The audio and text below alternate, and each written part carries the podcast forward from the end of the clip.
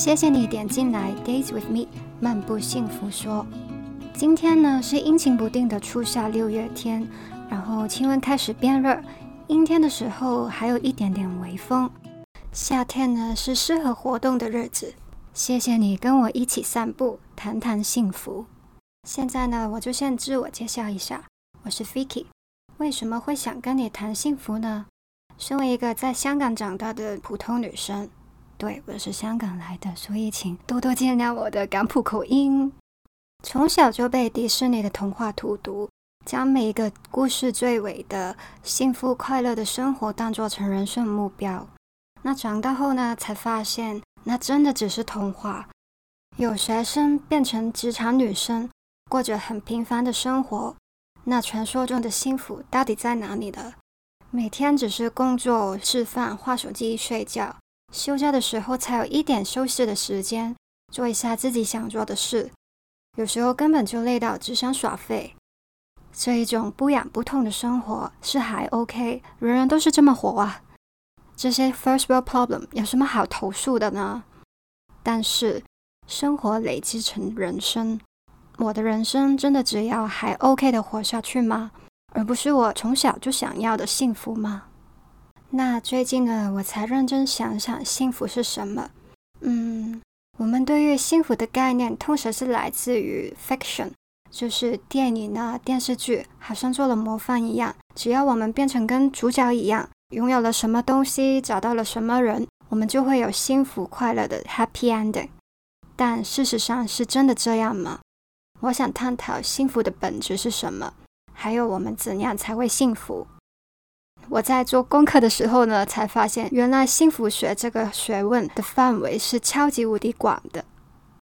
所以以后跟你的散步约会，我们会谈什么呢？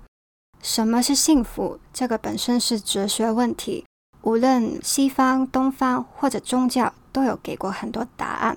我想收他们的观点给你看，然后看看你觉得他们的思想会不会帮助我们更加了解幸福这个东西。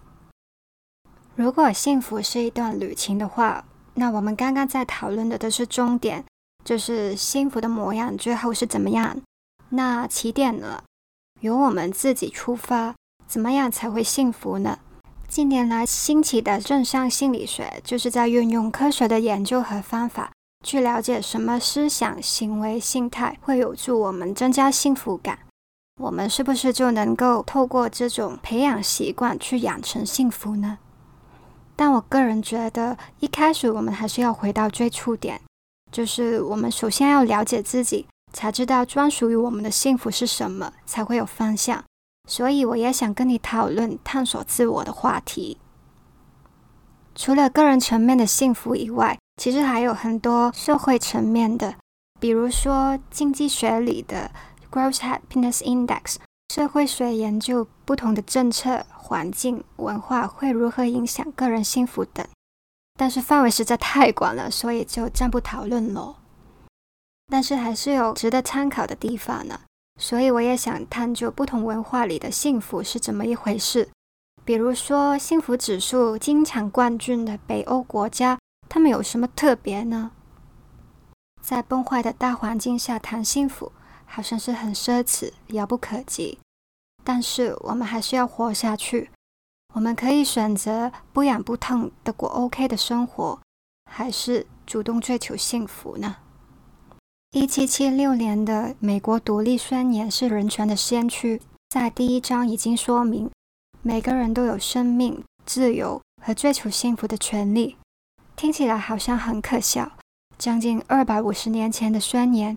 到今天还是有很多人没能够实现，但是有些东西在这么困难的时代，还是要用力去守护，不然就会没了。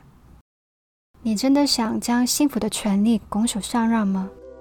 只有你才能让自己幸福。我们每个人都值得，而且有能力幸福。请跟我一起踏上幸福之旅吧。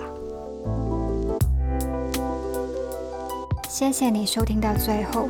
喜欢的话，请订阅这个节目，也欢迎 follow 我的 IG，我的 IG 是 vikic.co。那我们下次散步见哦，拜拜。